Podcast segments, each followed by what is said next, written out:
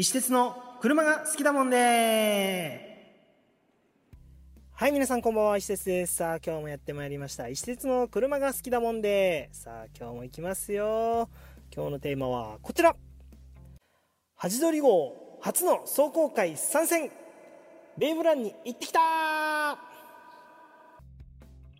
い、ということでね、えー、ハジドリ号がいよいよ走行会の方に初参戦ということで行ってまいりました。えー、10月1日、奥伊吹モーターパークで開催された、えー、 Baberun ですね、こちらの方に、えー、参戦してまいりました。え、同時開催でね、オールトゥギャザーさんの、え、ミーティングの方も開催されております。え、今回は僕は走行会の方に参加ということで、えーと、初めてですね、奥伊吹モーターパークで走ったのね、ちょっとね、行ってきましたよ。で、それまでに、あの、鈴鹿ツインサーキットでね、練習をしてきたわけですけど、まあ、実際のところ、なかなかセッティングがつまらずにね、お、これ本当に走れるかなという形で、あの、終わっていた練習走行なんですね。で、本番のこの走行会で、なんか恥ずかしい走りしたら嫌だなと思って、すごいもうドキドキしていたわけですよ。で、そんな中ですね、一応走行会前に、えー、OG ワークスさんの方でね、加藤さんには本当にお世話になったんですけど、えっ、ー、と、急遽ね、えー、タイロットの方を交換していただいて、で、風モートのね、タイロット、強化タイロットの方をね、あのー、要は、切り角アップの知恵の輪みたいなね、スペーサーが入ってますので、えー、それでスピンが回避できるかなということで、そちらを入れていただいて、アライメントを取り直してもらって、あ、で、あとそうだそうだ、リアの車高をちょっとだけアップしたんですよね。で、そういった形の、ちょっとだけ仕様変更をした形でのぶっつけ本番。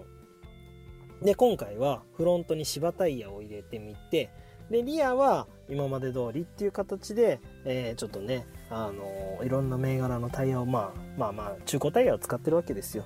まあ、これでどうにかなるかなと。で、救いはですね、奥吹きがですね、え、ー、と、もうほぼ2足ホールド、3足入れるところがない。僕の走りだとないっていう状況なので、ああ、なんとかこれでうまく、えー、調整できればいいなと思いながら走ってまいりました。まあちょっとね、そんな、こう、モヤモヤがある中での走行となりましたので、まあちょっとその走行シーンの、えー、状況をお聞きください。どうぞはい、おはようございます。石鉄です。さあ、やってまいりました。今日は10月1日、ベイブランでございます。いよいよねこのハジドリ号がやっと走行会デビューということでお長かったねここまで長かったもう本当にあれこれあったでまだあれこれあれあり続けてる終わってない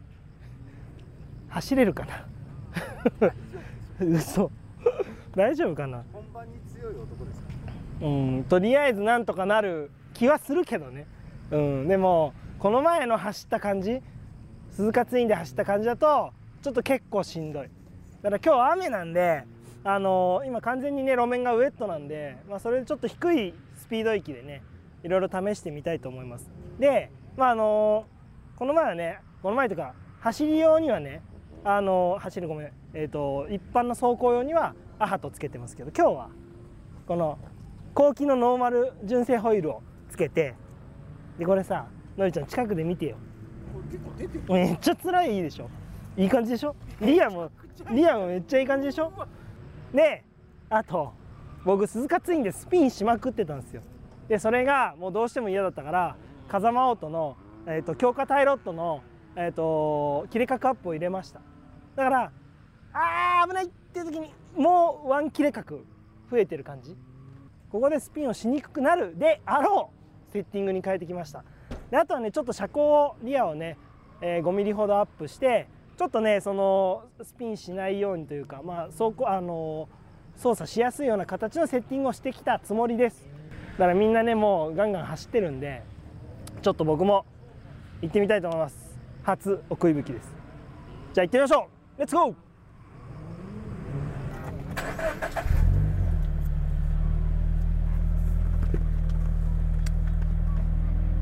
意外とねフリー走行だったら何とも思わなかったけど走行会だとみんな周りいるしギャラリー多いしちょっと緊張する。さあこれで入るのかな？ちょっといまいち仕組みがよく分かってないけど。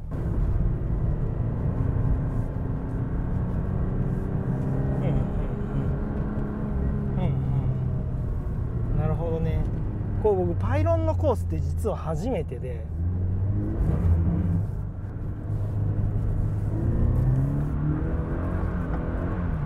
うわめっちゃ滑る。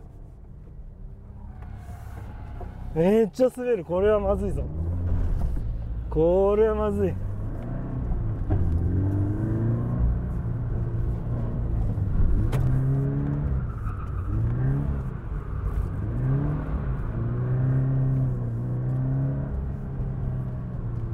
みんなスピンしまくりだねこれ。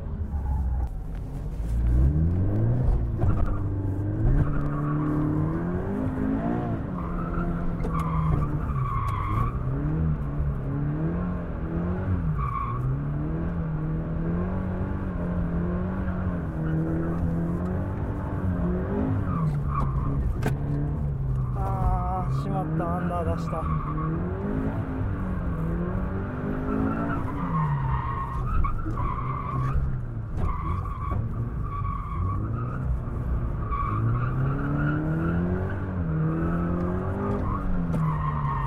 ダメだ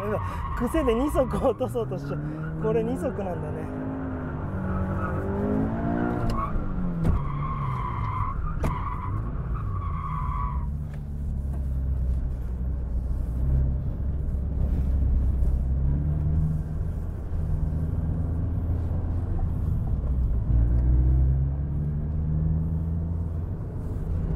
うん。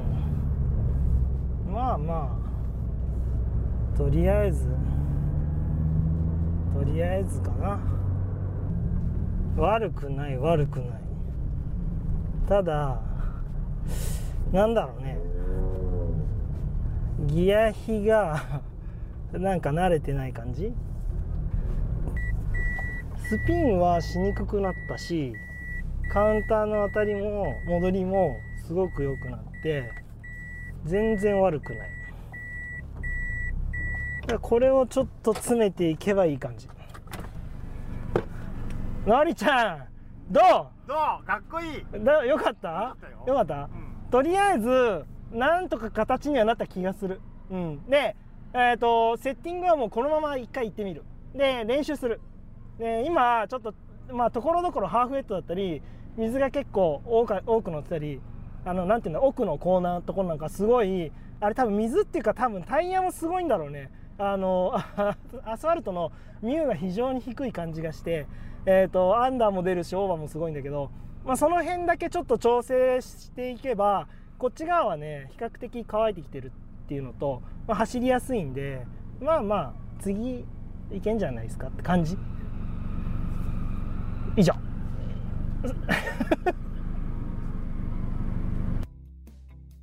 はいということでね、えー走ってまいりました。まあ1本目まあ午前中ね1本2本3本走ったんですかね。1本目がねまあ実はねウェットだったんですよ。もう本当にね雨降ってまあその僕らが到着した時もパラパラ降っていた状態で路面自体はもう完全ウェット。まあこれがのどう出るかな吉と出るか京と出るかみたいな感じででとりあえず走行に入ったわけですけどまあねツルッツルですよ、まあ、当然ね。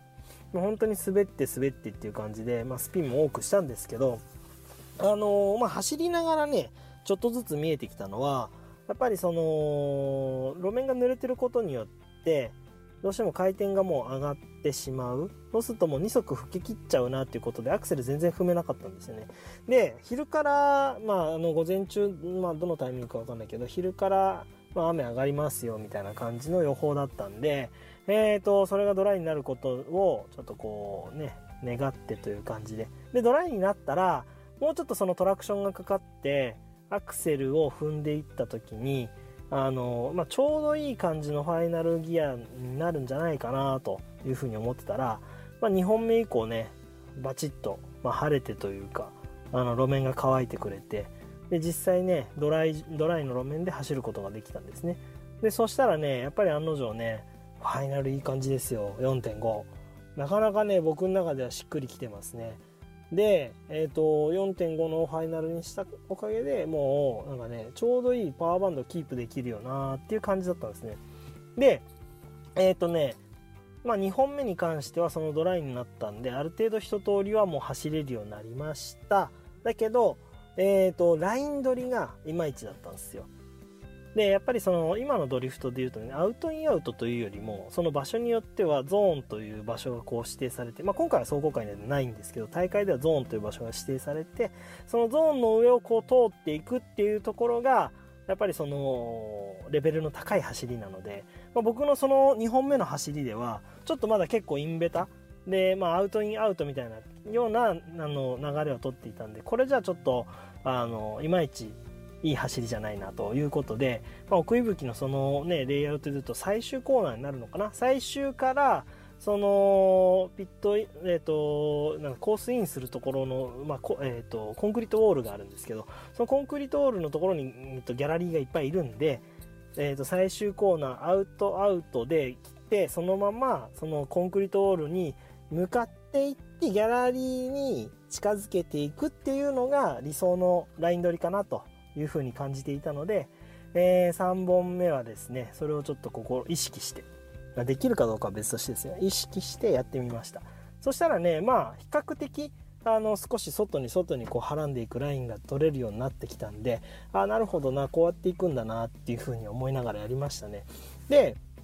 あとはね、周りのその86の方たちの走りを見てると、その最終からコンクリートオールに向かっていって、次に1回左に振って、奥の1コーナー右みたいな感じになるんですけど、その1回目の左がですね、まあ、結構クイックなんですよ。ギャーってこう最終流してきて、左右みたいな。今まで僕はギャーって最終流れてきて、左、右みたいな感じだったのが、皆さんね、うまい、上手な人を見てると、その、左、右っていう、この左がもうクイックに動いてるんで、あ、これだなという風に感じまして、で、僕もちょっとその3本目、4本目以降、えーと、ちょっとその左をね、クイックにこう動かすように心がけていたんですけど、そしたらね、ちょっとの外からね、えーと、のりちゃんが撮ってくれた動画だったりとか、えーと、その他にもね、えーと、ベイブランさん、ベイブモータスさんの方で、えー、撮っていただいた動画を見ていても、あ、なんかその左が結構クイックだなと思って、まあ、いい形になっていったのかなと思いましたね。なので、ただね、その、振り返しの時に、やっぱりね、振り返しのカウンターの当たりがちょっと遅かったり、なんか反応が鈍いなっていう感じが残ってます。